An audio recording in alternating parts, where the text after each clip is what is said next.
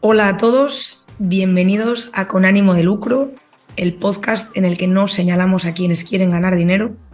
En este podcast que, como ya sabéis, está producido por mi crowd, hablaremos sin filtros con referentes de los negocios, de la economía, la inversión, la divulgación y la política.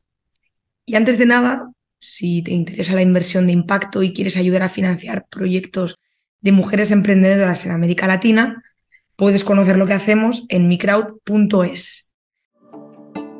Puedes mejorar el mundo y ganar dinero. En Microwd ayudas a mujeres emprendedoras de Latinoamérica y generas rentabilidad. microwd.es.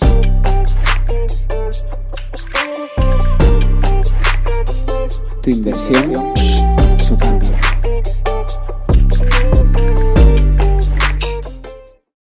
Yo soy Irune Ariño y hoy entrevistamos a Paco Lodeiro, fundador de Academia de Inversión y fundador y conductor del podcast Value Investing FM. Bienvenido Paco a Con ánimo de lucro. Bien hallado, Irune. Un placer estar por aquí. A ver si la gente que nos escucha, pues por lo menos pasa un buen rato y si aprende algo, pues mejor todavía. En todas estas entrevistas, eh, de alguna forma, siempre tendemos a acotar el, concepto de emprendedor a quien monta una empresa, ¿no?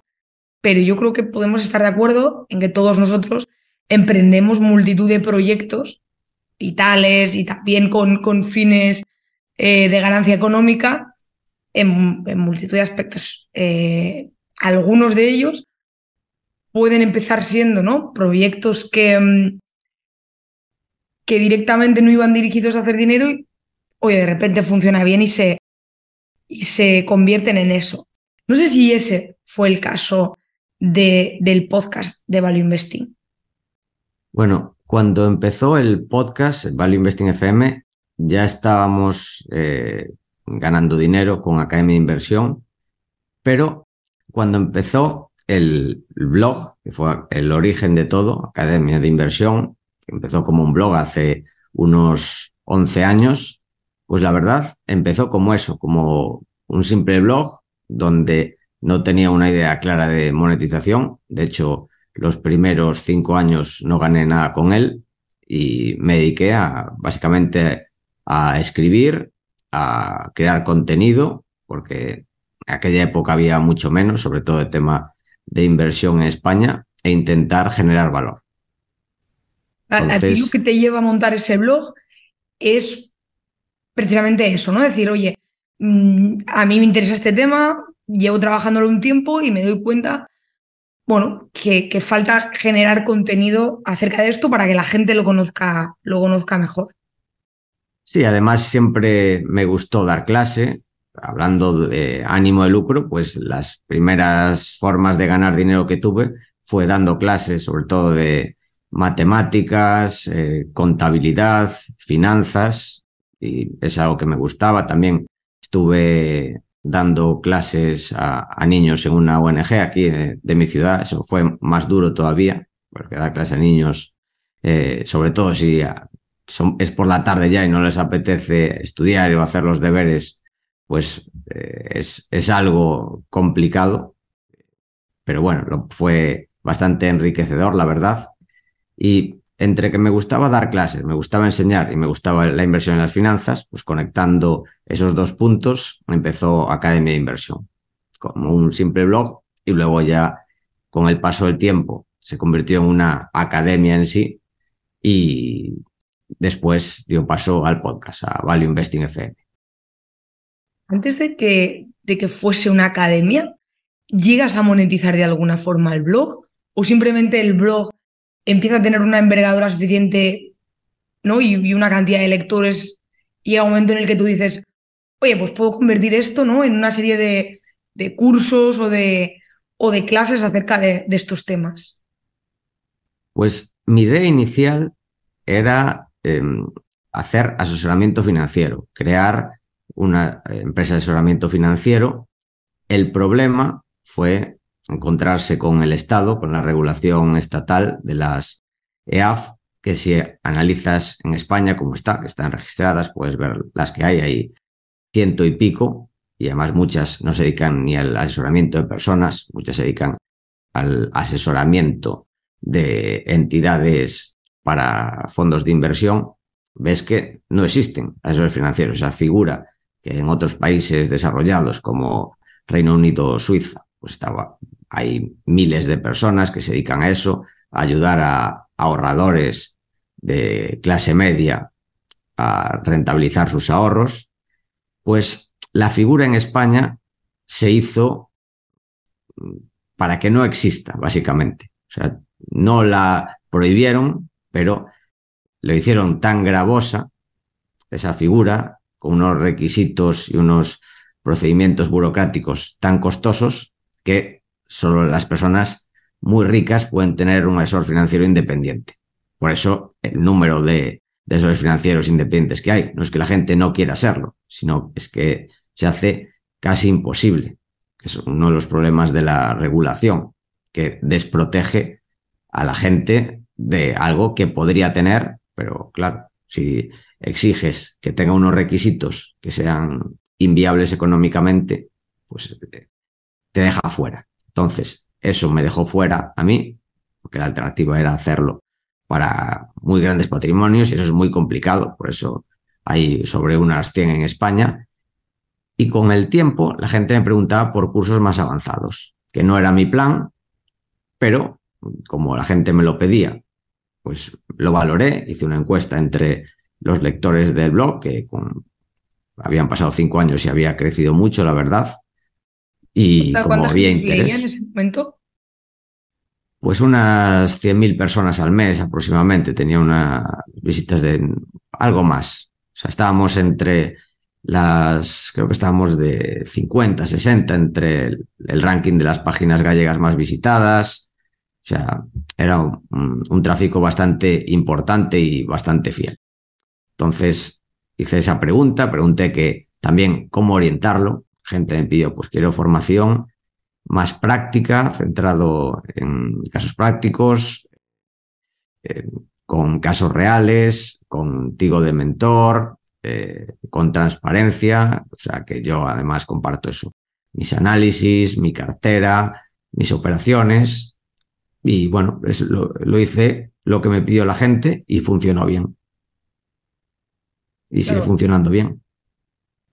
Eso te, iba, eso te iba a decir. ¿Tú crees que la clave de que eh, la aventura de Academia de Inversión haya salido bien es precisamente haber escuchado al potencial cliente y haber diseñado un producto de alguna forma que se ajustaba a lo que en esa encuesta tú dices que encontrabas que tus lectores demandaban? Y para mí eso fue clave, aunque tengo que decir que para lo que ofrecía al principio yo gratuitamente, que es un, blog, al final hice lo que quise. O sea, hice lo, lo que me aportaba a mí, escribir sobre los temas que, que quería yo, que creía que aportaban valor. Y por otro lado, cuando ya buscas un producto, pero ya la gente te conoce, ya tienes esa relación y ya sabe lo que puede esperar de ti, entonces, la clave es entender también lo que quiere el cliente. O sea, tiene que haber un mix de lo que tú puedes dar, que el, cliente te conozca, y luego entender lo que quiere el cliente, que yo creo que tenía todo el sentido. Si me pidieran cosas que no tuvieran sentido, no lo ofrecería. Por ejemplo, si me preguntasen por formas de ganar dinero rápido en bolsa, haciendo trading, pues diría que no, que no tiene sentido. Pero como todo tenía sentido, pues ah, funcionó bastante bien. Y ya teníamos esa relación, pues, de, ah, con el paso del tiempo, después de escribir cientos de artículos, pues ya me conocían bien. Luego eh, iremos al podcast, pero yo creo que con, con ambos proyectos, ¿no? Con, con, Academia de Inversión y con, y con el podcast, de alguna forma es la prueba de que hay mercado en España para el mundo de la formación, más allá de la formación Em, formal o reglada, ¿no? Y por otro lado, hay mercado para el mundo de la divulgación, ¿no? ¿Crees que es así o crees que tu caso es como muy particular y que mm, este mundo no está tan bien y no hay tanto cliente para que esté dispuesto ¿no? a pagar por, por, por eso, por una formación que, que, de alguna forma no es eh, ni un posgrado ni un máster, y ese tipo de cosas que suele ser ¿no? lo, que, lo que a veces nos enfocamos, ¿no? Porque es lo que todo el mundo conoce y lo que si vamos a buscar el trabajo, pues parece que está como, como más socialmente valorado y reconocido. Pues yo creo que sí y que cada vez más, de hecho. Que antes en España a la gente le costaba pagar. En, en Estados Unidos estaban más acostumbrados, en España no estamos acostumbrando. Donde cuesta más quizás es en Latinoamérica, pero están poco a poco avanzando a que cueste cada vez menos pagar. Pero sí, yo creo que la gente está probando, es igual que comprar por Internet, que al principio a la gente le costaba mucho y ahora es algo muy natural, pues hacer formaciones de temas específicos, además cada vez más específicos, que es una tendencia, pues es algo que veremos y que continuará seguramente en los próximos años y si bien antes eran algo para que tuviera sentido, tendría que ser algo más amplio como Academia Inversión, que es inversión en bolsa a largo plazo en general, pues cada vez hay cursos más específicos de hobbies y de, de habilidades que a la gente le interesa tener y, y, cada vez está más dispuesta a pagar. Y me decías que una vez eh, Academia de Inversión surge y funciona bien es cuando te planteas eh, montar el, el podcast. Pero el podcast, digamos, lo montas con visos a monetizarlo o surge un poco como el blog, diciendo, oye, bueno, pues voy a generar este tipo de información ahora pasándolo al mundo audiovisual, ¿no? Porque de alguna forma estoy viendo YouTube, en iBooks, en, en Spotify o donde sea, se está consumiendo este tipo de producto y ya veremos a dónde me lleva esto. O en cambio dices, no, no, mm, yo voy a montar una cosa que creo que se puede monetizar y que creo que puede complementar lo que estoy haciendo con, con Academia de Inversión, no tanto por los objetivos como por el hecho de, de, de buscarle un rendimiento. Pues eh, esto fue por insistencia de un amigo, Joan Boluda, que tiene un podcast de marketing online, que es de los más escuchados de España, de negocios, y me insistía mucho en hacerlo, en hacer, dar el salto al podcast del blog, porque digamos que si quieres divulgar, es una forma donde generas más confianza, donde llegas a gente de formas diferentes, de una forma más personalizada, porque cuando una persona lee, se lee a sí mismo con su voz interior, pero en un podcast te metes con él en su día a día, te escucha, entiende los matices de tu voz. El canal transmite mucho mejor. Y además, hace, cuando empezamos, hace cinco años y pico, era mucho más incipiente. Ahora sigue siéndolo, sigue siendo incipiente en España, pero hay bastantes más podcasts. Lo hicimos cuando ya existía Academia de Inversión como tal y es un método de darle visibilidad, pero también seguir generando valor. Yo creo mucho en generar valor de forma gratuita para la comunidad, porque es una forma de generar visibilidad y luego mucho de ese valor te viene reflejado a ti. Lo que tienes que hacer es la forma de cómo aportar valor para que venga este valor a ti de vuelta, también con ánimo de lucro, pero generar valor sin ánimo de lucro también es una buena forma de, generar ánimo de lucro, aunque parezca un poco eh, paradójico. Y claro, con el, con el podcast en solo cinco años habéis co conseguido posicionaros en el, en el mundo de, del, de los podcasts de, ne de negocios en, España muy bien, ¿no? Eh, incluso eh, digamos, siendo influyentes ¿no? en, este, en este nicho. Cuando entráis, tú me decías, ¿no? El tema de los podcasts era incipiente, ahora de alguna forma también, pero bueno, sin tener los datos delante, a mí me da la sensación, quizá no en el mundo de las finanzas, no lo sé, es lo que te voy a preguntar, pero hoy en día todo Cristo tiene un podcast, ¿no? Bueno, de hecho lo que estamos haciendo aquí es un podcast, ¿no? Entonces como que, como que hoy en día es como el recurso fácil. Yo no sé si cuando vosotros os lanzasteis había ya alguien potente ¿no? en, en vuestro sector y de alguna forma, ¿qué crees que ha sido lo que os ha hecho con tener esa, tener esa capacidad de influencia, ¿no? Y, y ser tan escuchados. El podcast tuvimos la, bueno, la suerte, no, es la suerte, tuvimos la ventaja de que ya partíamos con una audiencia de lectores, con lectores en Academia de Inversión. Entonces nos dio el primer impulso inicial. Los primeros mil oyentes semanales los sacamos de ahí. También, al, cuando hace unos cinco años y pico, que parece poco tiempo, pero el podcast ha crecido muchísimo en estos últimos cinco años y pico. Nos ayudó a posicionarnos rápido entre los podcasts más escuchados. Y luego también al salir en los rankings, sales entre los más recomendados. Y además eso ayudó a que el boca a boca, porque también el podcast la verdad es que gusta mucho o sigue gustando mucho, pues creara esa mm, bola de nieve, ese efecto bola de nieve, ese interés compuesto que nos ayudó mucho. Pero la clave es la constancia, porque si analizas la mayoría de podcasts, creo que el 90% de los podcasts no llega al programa número 4 y de los eh, del 10% que queda, creo que el otro 10% llega al programa número 21, así, o sea que uno de cada 100 llega al programa 21. Claro, nosotros llegamos ahora, creo que llevamos 280. Y con el blog igual, la gente se abre un blog, escribe dos o tres artículos y lo deja.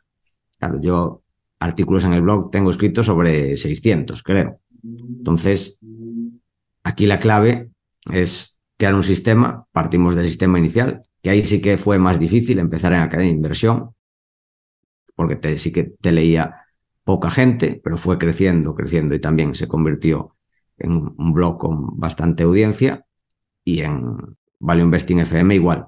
Pero la clave es la constancia, en generar valor constantemente, crear un sistema donde tú crees valor y luego los resultados acaban llegando. Tengo dos preguntas. La primera es si crees que de alguna forma el podcast ha desbancado o ha matado directamente al blog, ¿no? Se, suele decir que la gente ya no lee, ¿no? Y, de hecho, eh, si, se, si se ve que la gente cada vez, por ejemplo, consume más noticias a través de las redes sociales que a través de la, de la prensa tradicional, por lo cual ¿no? la cantidad de información que está consumiendo es mucho, es muy inferior y también ¿no? que cada vez más gente eh, consume productos audiovisuales, ya sea en vídeo o solo en, o solo en audio. Entonces, ¿tú crees que de alguna manera el blog ha muerto completamente y lo ha desbancado el podcast? A ver, completamente no, pero sí que le ha quitado mucha cuota de mercado. Es igual que la radio. La radio no ha muerto, sigue ahí, pero se ha quedado un poco atrás y, ha sido por el podcast, los, blogs y también por todo el contenido audiovisual, por, por YouTube, por eh, Netflix. Digamos que es una forma de consumir contenido más cómoda, que puedes hacer otras cosas a la vez también. Puedes estar dando un paseo, puedes estar en la ducha, limpiando la casa, en el trabajo, en el gimnasio. Es algo más cómodo y una forma de sentirte informado que a veces, eh, digamos que es una competencia directa, porque si antes te informabas leyendo, ahora puedes informarte de forma más pasiva escuchando. Entonces, sí que ha quitado bastante cuota de mercado y eso se nota. No, no, totalmente, totalmente. Además, es que, es lo que yo creo que es lo que tú dices. No, solo el, tema de, de estar haciendo cosas, otras cosas a la vez, sino también el tema de, de, la, de la, demanda, ¿no? De, que es un contenido que siempre tienes ahí disponible. que es que no, que no es como la radio, que el tal programa es a tal hora. Aunque es verdad que muchas, es verdad que, muchas empresas eh, o muchos medios de comunicación sí que se están adaptando en ese sentido, ¿no? Bueno, yo te hago un contenido en directo que luego lo tienes disponible a demanda en la página web, en YouTube o donde sea, ¿no? Y para que precisamente eh, que puedas consumir. Pero la segunda pregunta que te, te, quería hacer, porque yo creo que a veces tendemos a pensar, y, no sé cuál es tu caso, que, todo lo que se genera de forma audiovisual tipo podcast, entrevistas y demás, bueno, es algo que en realidad no lleva mucho esfuerzo, ¿no? Y que entonces uno enciende la cámara y un poco va, pues, soltando lo que, lo que le va viniendo, ¿no? Me gustaría saber si en tu caso, bueno, ¿cuánto, cuánto tiempo te lleva a preparar los, los podcasts? Y evidentemente habrá habido una, una curva de aprendizaje, pero digamos, pero ¿qué paso no tienes que seguir para, para, para preparar un podcast? Pues en muchos casos lleva poco, pero porque ya vengo preparado de antes. Por ejemplo, tenemos muchas entrevistas a gestores, pero tengo la suerte de que los conozco bien. Si fuera un periodista que no conoce bien y tiene que entrevistar a un gestor, tendría más problemas. Yo conozco en general bien a, los gestores en España, conozco sus estilos de inversión, conozco su cartera. Entonces, digamos que esta preparación ya la tengo igualmente. Si no, tendría que dedicar bastante más tiempo. Luego sí que hacemos programas especiales de algunas temáticas, eso sí que son muchas horas de preparación. Hacemos un programa, por ejemplo, de la burbuja japonesa, del crack del 29 o de otros temas, pues sí que tenemos que dedicarle tiempo a la investigación, a prepararlo, a, hacer la estructura, eso sí que lleva más tiempo, pero las entrevistas en general o nuestros resúmenes del mes, eh, nuestro consultorio bursátil, es algo que requieren tiempo para una persona que lo hiciera desde cero, pero en nuestro caso, como lo hacemos igualmente, o sea, estamos al día de lo que sucede en el mundo de la inversión, de... Claro, pero de alguna manera ese estar informándote todos los días ya es, ¿no? Lo que te cuesta preparar el, el podcast. O sea, el hecho de estar leyendo prensa especializada todos los días, de estar buscando e indagando más sobre ciertas cuestiones, de alguna forma ya es, ¿no? Esa forma de prepararte. Claro, o sea, digamos que me, me cuesta entre comillas, porque no me cuesta, porque lo haría igualmente. Te cuesta tiempo, ¿no? O sea, te consume tiempo, mm, más allá de que evidentemente es un tiempo que, que, gustosamente dedicas a hacer eso. Exactamente. O sea, y que si no tuviera podcast, pues posiblemente estaría al día de todo lo que pasa en el mundo de las finanzas, de la inversión, las carteras de los, inversores, estilos de inversión. O sea, si fuera una persona que no le gustase el tema de la inversión, pues sería una inversión en tiempo muy importante. En mi caso, como lo hago por gusto igualmente y es tiempo que invertiría igual, ten, tengo la suerte que me cuesta poco. Si yo tuviera que hacer un podcast sobre balonmano, pues me costaría muchísimo. Pero si hay una persona que es fan del balonmano y se ve igualmente todos los partidos y sigue los fichajes, pues seguramente que no le costaría nada. Igual que tengo que entrevistar a una persona experta en, en balonmano, pues me costaría investigar sobre esa persona, lo que ha hecho, en qué equipo ha estado, pero si una persona es fan, pues seguramente le cueste poco, ya sabe lo que preguntar y preguntará muchísimo mejor con su preparación natural, digamos, entre comillas, que yo, que igual me investigo un montón y dedico un montón de horas a investigar sobre esa persona, pero me cuesta, me cuesta porque no, no sé nada. Igual hago preguntas mucho peores intentando dedicar más presentación,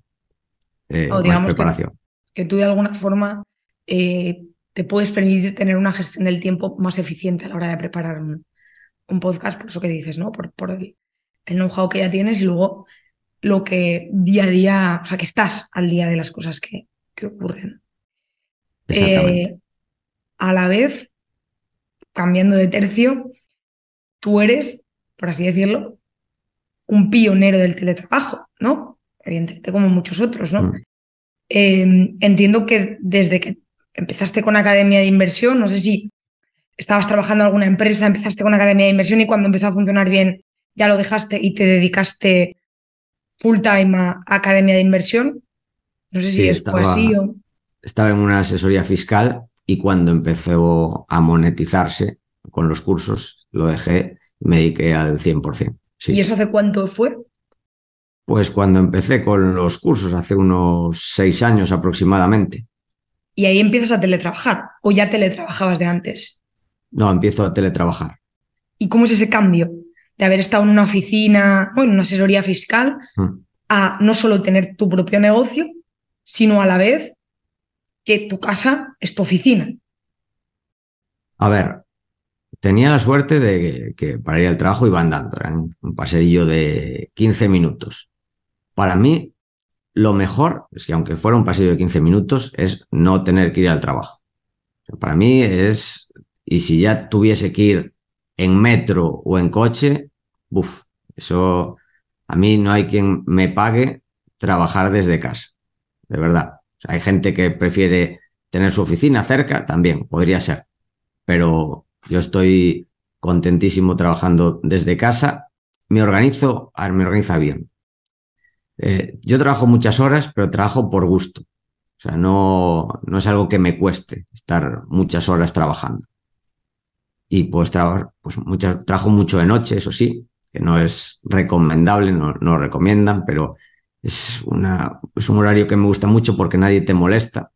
Puedes estar concentrado. El problema es que, claro, a veces estoy concentrado trabajando y, me dan pues las 3, 4 o 5 de la mañana. Y claro, eso luego quita horas de sueño. Pero bueno, es eh, un pequeño problema que, que para mí vale la pena. Y no sé si quieres preguntar algo en concreto Sí, no. sobre esto. Sí, porque, bueno, a mí estas cosas me, me generan como mucha curiosidad, ¿no? A- aparte de porque yo teletrabajo y casi siempre tele- he teletrabajado, pero tú eres, eh, digamos, como un rutinas, ¿no? Que cada día levantas a tal hora, haces esto, haces lo otro, o tus días son muy diferentes unos de otros, en cuanto a tus horarios me refiero, y en cuanto al tipo de tareas que realizas todos los días. Pues suelen ser algo diferente, sí. O sea, soy un poco, a ver, no voy a decir caótico, porque no, no es la palabra, pero no tengo una rutina clara. Intento hacer todo lo que tengo que hacer, eso sí, antes del, del tiempo. O sea, O sea, vas no más por objetivos, ¿no? voy por objetivos e incluso, pues, eh, objetivo de hacer ejercicio. Pues a veces lo hago por las mañanas, a veces lo hago a la hora de comer, a veces lo hago a la primera hora de la tarde, última hora de la tarde. Pues eso hay que hacerse, pero lo hago según tenga espacio. Yo me organizo así. ¿Y, cómo sería, entre comillas, un día tipo, ¿no? O sea, ¿a qué hora te levantas? ¿Qué haces? O sea, ¿qué haces? Mi curiosidad es qué haces para seguir trabajando a las 3 de la mañana. ¿cómo te has organizado ese día, no? Para que, porque entiendo que entonces empezarás más tarde o no, o llevas desde las 8 trabajando. Pues depende. O sea, ahora estoy trabajando en dormir más. Es uno de mis objetivos para este año, porque el año pasado había muchos días que dormía menos de cinco horas. O sea, empecé a traquearme el tiempo de sueño y era inviable. Era inviable porque es, pues leía, la gente me pasaba artículos sobre tema de dormir eh, y, es malo dormir pocas horas. Y yo, pues, de, de media igual, dormía cinco horas al día. Y muchas horas, y, y además de forma muy irregular, porque dormía cuatro horas y pico, cuatro horas y pico. Luego dormía seis, luego cuatro y pico. Luego un día que podía dormir mucho, dormía diez horas. O sea, eso no era sano. Ahora intento dormir un mínimo todos los días de seis horas. Ese es mi objetivo, dormir un mínimo de seis horas. Y me despierto dependiendo de, del horario del día siguiente.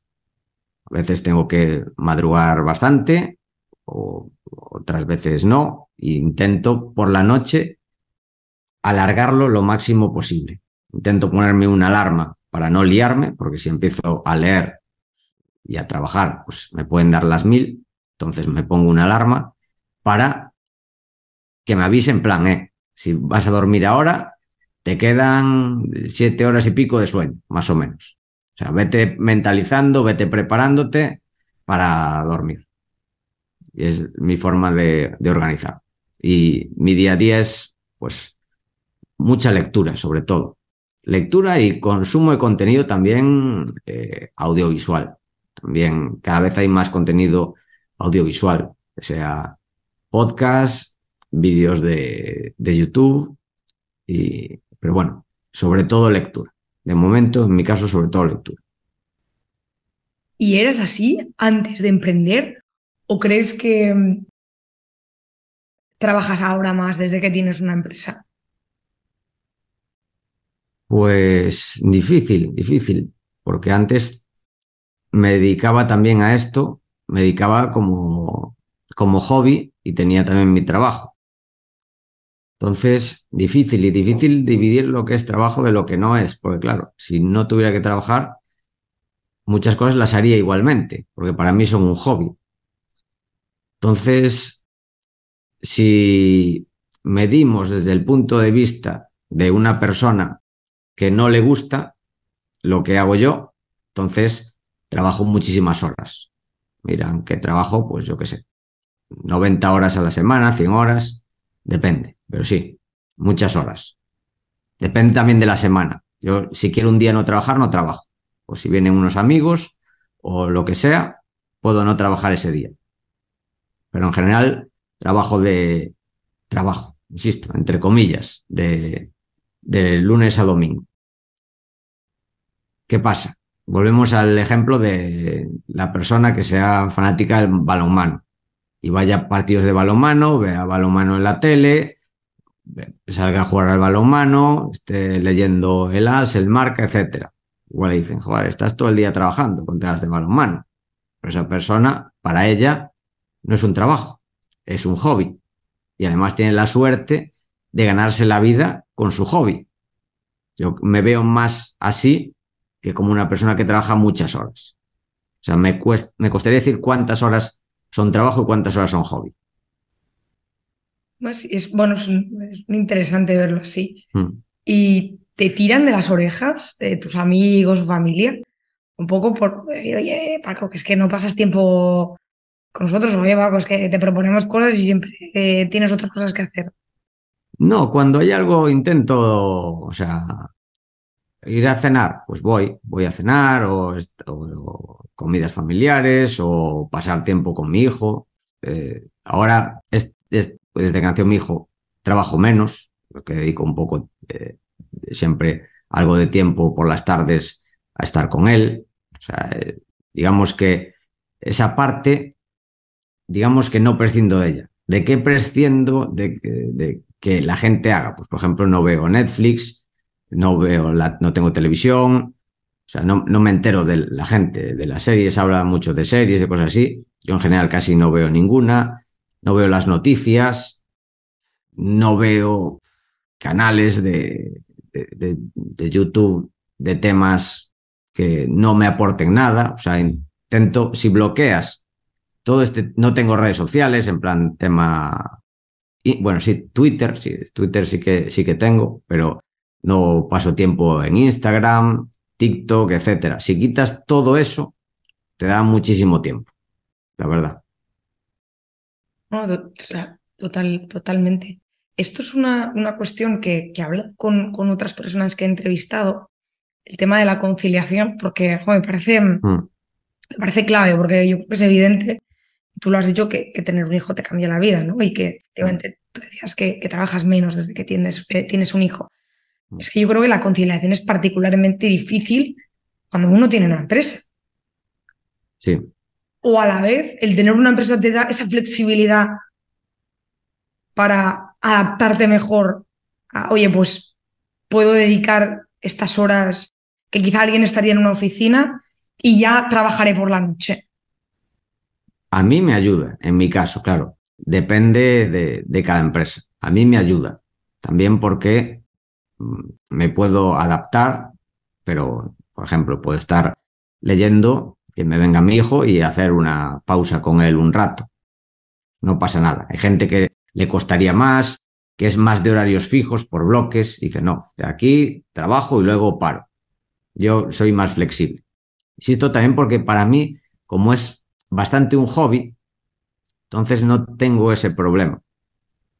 De, por ejemplo, hay gente que si el trabajo es algo que no te gusta, que tienes que estar centrado eh, y necesitas concentrarte y luego tienes una distracción que sí que prefiero estar concentrado también, ¿eh? por las noches me ayuda, pero sobre todo cuando entras en lo que se llama el estado de, de flow, estado de flujo, y digamos que el tiempo no pasa para ti, estás inmerso en lo que haces, pues ayuda tener estas noches. Pero si estoy por la tarde haciendo algo y viene mi hijo, que bueno, es un hijo, es un niño pequeño, tiene tres años y pico, puedo parar, estar un rato con él, decirle qué le pasa, pues me quiere enseñar algo que hizo, pues unos bloques en plan tipo Lego, lo que sea, pues estoy con él un rato y luego retomo y, no pasa nada.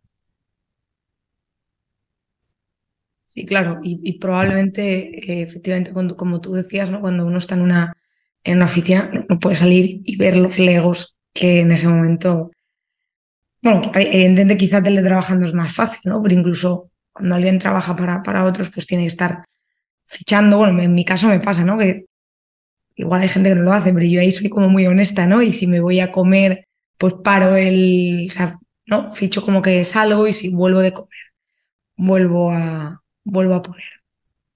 Pero siguiendo con, con, toda, tu, con toda tu vida en el, en el ámbito de la, de la empresa, ¿tú montaste todo esto solo y sigues solo? ¿O has ido incorporando a gente para, a medida que ha crecido tanto la academia como el podcast, para que te eche un cable? A ver, empecé yo solo, incluso hasta me hice yo la web en, en WordPress, aprendí de, de, blogging, de marketing online, eh, editaba yo el podcast y todo y lo subía, hacía yo de hombre orquesta bastante. El podcast lo hago con Adrián Godás, somos los dos copresentadores, él tiene su proyecto, Godás eh, Research, que es centrado en inversión, pero en materias primas, y lo hacemos juntos, el podcast. Creo que hacemos una buena pareja de comunicadores y sí, lo hice mayormente yo solo. Ahora tengo ayuda. Creo que es importante delegar. También fue un cambio que hice estos últimos años, de, delegar para tener más tiempo, pues para pasar con mi hijo principalmente y para descansar. Esas son las dos patas, una la de mi hijo, pues una vez que nació, y la de descansar. Ahora, estos últimos años, este último año y pico, porque por salud sobre todo, además me noto mejor, más energético, más descansado. O sea que sí que recomiendo, recomiendo a la gente descansar. Pero sí, para mí delegar es algo que tardé mucho en hacerlo, porque tienes que cambiar de mentalidad. Y yo como tengo un pequeño negocio que puedo gestionar yo solo, entonces no tengo esa necesidad. Si tú tienes un negocio grande, pues es que tienes que delegar sí o sí. Tienes un negocio de personas. Pero en mi caso, como no era el, caso, entonces era, digamos que, hombre orquesta, si delegas no vas a tener todo al 100% como te gusta a ti, es algo que tienes que asumir. O sea, esa es la clave, asumirlo. Dices, vale, esto no va a ser un 10 sobre 10, pero va a ser un 8 sobre 10 y ya está, y no pasa nada, pero vas a librar tiempo para ti y delegaste en cuanto más a skills o simplemente como puramente división del trabajo? Es decir, si buscaste a alguien que se encargase de algo concreto que quizá a, ti no se te daba súper bien, pero que hasta ahora lo habías estado haciendo tú, o en cambio dijiste, bueno, pues para librarme un, tiempo para mí, pues hay una serie de tareas que no tienen por qué estar agrupadas, eh, por así decirlo, como temáticamente, que se, las que se a otra persona? Pues yo, como lo hago, es con Fina Jenis, que es mi, asistente virtual de, de que lo, que lo que hago es todos los lunes a las tres y media me reúno con ella para hablar de lo que le voy a delegar a ella esa semana. Le, empecé delegando temas fiscales, temas también de edición del podcast, subir el podcast, pero hablamos para ver qué partes de mi trabajo puedo delegar. Son temas, digamos, más eh, de, procesos que se pueden ir, ir repitiendo. Has dicho que es un asistente virtual. Sí. Es como una secretaria, pero no trabaja conmigo es un concepto sé que se suele utilizar, el de asistente virtual, o sea, virtual. No en realidad no es virtual, es en remoto. O sea, quien le puso el nombre asistente virtual, no. ok, o sea, no es, un, no es un ordenador. No, no, no es una, persona ahí ni nada. Sí, la verdad es que quien le puso el nombre asistente virtual, pues no, no es el nombre más apropiado, pero se les llama así, asistentes virtuales, que en realidad es como una secretaria en remoto, que ella trabaja, tiene sus horarios, se organiza ella y yo vamos comunicando, nos comunicamos por email, por WhatsApp y además de esta reunión semanal y le delego cosas que hacer.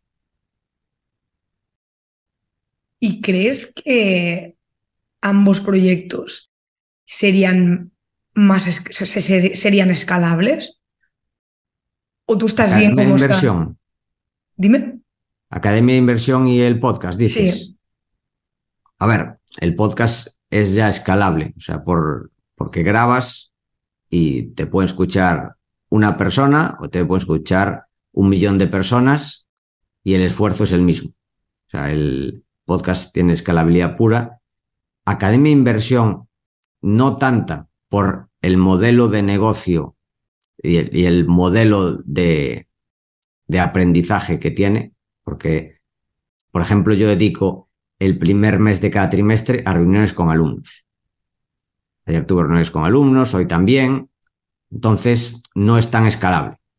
Yo prefiero que sea así porque es el método de enseñanza o lo que me gustaría haber tenido a mí, tener una persona cercana, además de todos los vídeos de la formación, toda esta teoría, todo esto que puede tener mucho más apalancamiento operativo, que es lo grabas una vez y da igual si tienes un alumno o tienes un millón. En este caso, yo no podría tener un millón de alumnos, pero creo que es lo mejor para los alumnos poder tener este acceso a mí mucho más directo.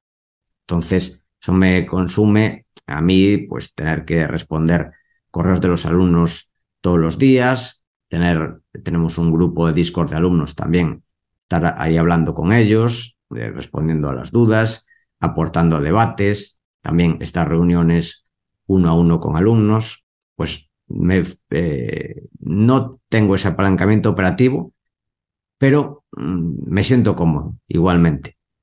O sea, de momento no, no tengo esta necesidad de, de buscar una persona que lo haga. Y no creo que la busque, la verdad. Ah, esa, esa nada más mi pregunta, ¿no? Si de alguna forma ampliarías el negocio incorporando a más personas y por lo tanto eso te permitiría generar más, más contenido o poder dar atención a más alumnos, ¿no?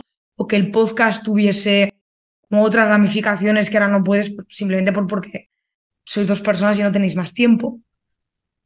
En tu caso, estás bien así y no... no sí, en mi caso estoy bien así. En mi caso estoy bien así. Puede que cambie opinión en el futuro, pero no creo. En mi caso estoy bien así. Tengo eh, mis ingresos que me permiten tener la vida que yo quiero y ahorrar, o sea, tengo un margen de, seguridad, más todo lo que he ahorrado en el pasado. O sea que mm, uno de los errores que suele haber es eh, renunciar a algo que sí que quieres o que necesitas por algo que no quieres o no necesitas. Entonces, renunciaría a algo que no, eh, que quiero o necesito, como más tiempo, o, no, o tener todo como me gusta a mí, quizás sería lo que renunciaría, tener algo de lo que me siento muy orgulloso, igual algún cambio y me sigo, sigo estando orgulloso, igual no, tendría que mirar cómo hacerlo por algo que no necesito, que sería crecer más y ganar más dinero. Vale. Y ya por, por terminar, eh, unas preguntas entre comillas, más personales y que a mí me parecen más graciosas. Eh, la primera de todas es, tú has hablado mucho de, de, que lo que haces no solo es un trabajo, sino un hobby, ¿no? Pero tienes otros hobbies más allá de lo relacionado con la inversión. ¿Hay alguna cosa que te apasione, ¿no? que esté fuera de, de eso? A ver, Te voy a decir una respuesta original de algo que, que vi ayer, que es mi programa favorito. O sea, hablamos de no perder el tiempo con Netflix, cosas así. No puedo verlo mucho porque sale una vez a la, a la semana, que es un programa, es un concurso. Antes mi concurso favorito era Saber y Ganar, hasta que descubrí este, que es de la BBC, que se llama University Challenge, que es un programa de preguntas y respuestas, me parece brutal. Más lo que hago es, eh, son preguntas muy complicadas, son entre universidades de, Reino Unido, el nivel es altísimo, son grupos de cuatro contra cuatro, y, la verdad es que me encanta el, programa, más sirve de recomendación. Además, lo que hago, yo lo veo en YouTube y muchas veces voy pausando y luego buscando en Internet, en la Wikipedia, sobre el tema que hablan, porque suelen ser temas profundos o no es tanto como saber y ganar, que más o menos eh, las respuestas, el, pues yo qué sé, un porcentaje muy alto las sabes, o por lo menos eh, conoces quién es el autor o te hablan de pintores más famosos, artistas más famosos o científicos, o bueno, cosas más comunes, sino que son cosas más específicas en University Challenge y entonces lo busco. Por poner un hobby así diferente y no decir, bueno, pues estar con la familia, con los amigos, algo diferente. No, no, está bien, o sea, no lo conocía, pero, pero ¿Y, lo echan en prime time o solo en YouTube? Está en la BBC, en la web de la BBC, pero yo lo veo en YouTube. Lo veo, está ahí en YouTube. Y tiene muchos años, es la temporada, o sea, empezó justo ayer. Además fue un, un programa muy, muy interesante. Creo que la Universidad de Manchester contra Trinity College era el que vi ayer. Y, creo que es la temporada 53. O sea que, y es una temporada al año, es una... Llevan un montón de... En Reino Unido, que, es muy seguido allí. De hecho, ¿cómo se llamaba? El, es que duró mucho el, Chancellor, uno que, duró poco en, Reino Unido, que estaba, no, recuerdo el nombre, una, una mujer que duró como una semana, quisieron recortar el gasto y, o sea, y endeudarse, o sea, bajar los impuestos, pero sin recortar el gasto. No recuerdo cómo se llamaba. ¿Te, refieres a, actualmente? Sí, el, año pasado. List, list, ¿Listas era? Listrust y no me sale cómo se llamaba eh, su chancellor, que es su ministro de Economía. Yo tampoco. no, no recuerdo. Pues fue eh, en su época estudiante, fue ganador de University Challenge. Como curiosidad. Sí, sí. O sea que tiene que ser muy crack. O sea que tus, hobbies, de alguna forma son también intelectuales. Sí, bueno, a ver más, pues eso, tomar algo con los amigos, salir, etcétera. O sea, lo, digamos, más allá de los, de los hobbies estándar. Y me estabas diciendo antes que lees mucho todo lo que tiene que ver con finanzas e inversión, pero que no sueles perder el tiempo leyendo otras cosas que no te aportan. Pero te gusta, por ejemplo, leer narrativa o poesía o... No, leo, leo de temas de no ficción, de todos, pero no leo ni poesía ni narrativa, no, no. O sea, digamos ensayo. Sí. Por así decirlo. ¿Y ensayo solo que tiene que ver con tu con tu ámbito o de repente lees algo filosófico, algo... Tanto como filosófico, bueno, me gusta, por ejemplo, uno de mis libros favoritos, lo tengo aquí, Invicto, de, Marcos Vázquez, de, sobre estoicismo. es un libro que, que me gusta mucho, o otro de mis libros favoritos, El arte de la guerra, de, de, de Sun Tzu, que son son libros de una temática que no más generalista, pero que tiene luego utilidad en mi vida. No es, digamos, una filosofía más espiritual, más trascendental, sino que son libros más prácticos. Y esto es una pregunta que me acaba de ocurrir, que la verdad que no me he hecho hasta ahora, pero no por, por las cosas que me cuentas me parece que puede ser graciosa. ¿Tienes eh, lo que se llama como algún guilty pleasure, ¿no? Algo que, que, que, te media vergüenza reconocer que te gusta? Aunque sea, ya sea de música, de lectura, de, de, cualquier cosa ¿eh? que, se te ocurra. Guilty pleasure. Pues. Pues ahora no, se me ocurre nada. O sea, yo intento, a ver, eh, crear incentivos de cosas que hago y que no, no son lo mejor, pero orientarlos a otras que son buenas para mí. Por ejemplo, eh, del deporte. A mí no me gusta hacer deporte. Vale. Hay gente que sí, que le gusta. Bueno, le, voy, la verdad es que le estoy pillando el, gusto poco a poco, pero me, me, cuesta años pillarle el gusto. Pero tengo que hacer, pues intentar hacer pues una hora y media de deporte, no todos los días, pero por lo menos tres o cuatro veces a la semana. Entonces, si quiero tomar chocolate o algo, algo así, pues tiene que ser el día de hacer deporte, por ejemplo. Y, una especie de, ¿no? de, de, recompensa. Sí, exactamente. O sea,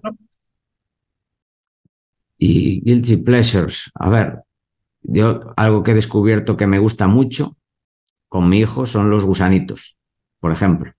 Las eh, como patatas, bueno, ya sé que no son patatas. De maíz, sí. Que hacía años que no los tomaba. Pero claro, los, tomaba él y es algo que me gusta. Puede ser un guilty pleasure a nivel culinario. Sí, sí, total, total. Está muy bien. Te, has tomado muy en serio la pregunta, está muy bien. Sí, sí. No, es que, es que no se me ocurre nada. Sí, me, no, está por sorpresa. Está perfecto. Y la, y la última, que a mí la que más me gusta, eh, lo que pasa que ahí, por eso te he dicho la de la del Guilty Pleasure, porque ahí tú juegas con ventaja, eh, es la de la de la cita, ¿no? ¿A dónde, dónde mm. llevarías a, a, alguien en, en una primera cita? Pues mm, tiene que ser una cita donde pueda hablar bastante. Entonces, por ejemplo, ¿Eres hablador? hablar para conocer a otra persona, ah, es una primera cita, ¿no? Sí. creo yo. Entonces, no iría al cine, de hecho llevo más de 20 años sin ir al cine, la verdad. Por, por precio, llegó un día que dije, nada, demasiado caro, no vuelvo más. Y nada, llevo 20 años sin ir al cine y, y nada, Netflix tampoco, ni cosas así. Yo, para conocer a otra persona, diría un paseo aquí por la, por la zona de la, de la Marina, en, Coruña, y una cafetería. es que tú eres de una zona muy bonita, entonces juega, con ventaja. Sí. Esta zona, ciudad de Bella, eh, marina, donde tienes el mar, pero tienes también la, a mí la, las zonas así viejas con piedra y madera me encantan. Que es donde vivo yo, por aquí. Qué guay. Mm. Pues nada, Paco, eh, hemos llegado al final de la, de la entrevista. Te agradezco un montón que te hayas animado a, a contarnos toda, toda, tu experiencia. También agradecer a los que, a los que nos vean por llegar hasta el, hasta el final de la entrevista. Yo creo que merecen la pena estas entrevistas, que son amenas y divertidas. Así que si, si os gusta, os invito a que, a que le deis like, a que os suscribáis y nos ayudéis a llegar a más gente y sobre todo a que se lo compartáis a la gente a quien creáis que le pueda parecer interesante, ¿no? Yo creo que, que el público objetivo no, tiene por qué ser alguien que esté muy metido en este mundo, ¿no? Quizá alguien que, que genere curiosidad, que quiera saber más de, sobre las experiencias personales de la gente que emprende o de la gente que se dedica profesionalmente a diferentes, a diferentes cosas. Y de nuevo, antes de nada, si os interesa la inversión de impacto y queréis ayudar a financiar proyectos de mujeres emprendedoras en América Latina, como os decía al principio, os podéis eh, informar en microwd.es, que son los impulsores de este, de este podcast. Y nos vemos en el siguiente podcast. Muchas gracias, Paco. A vosotros.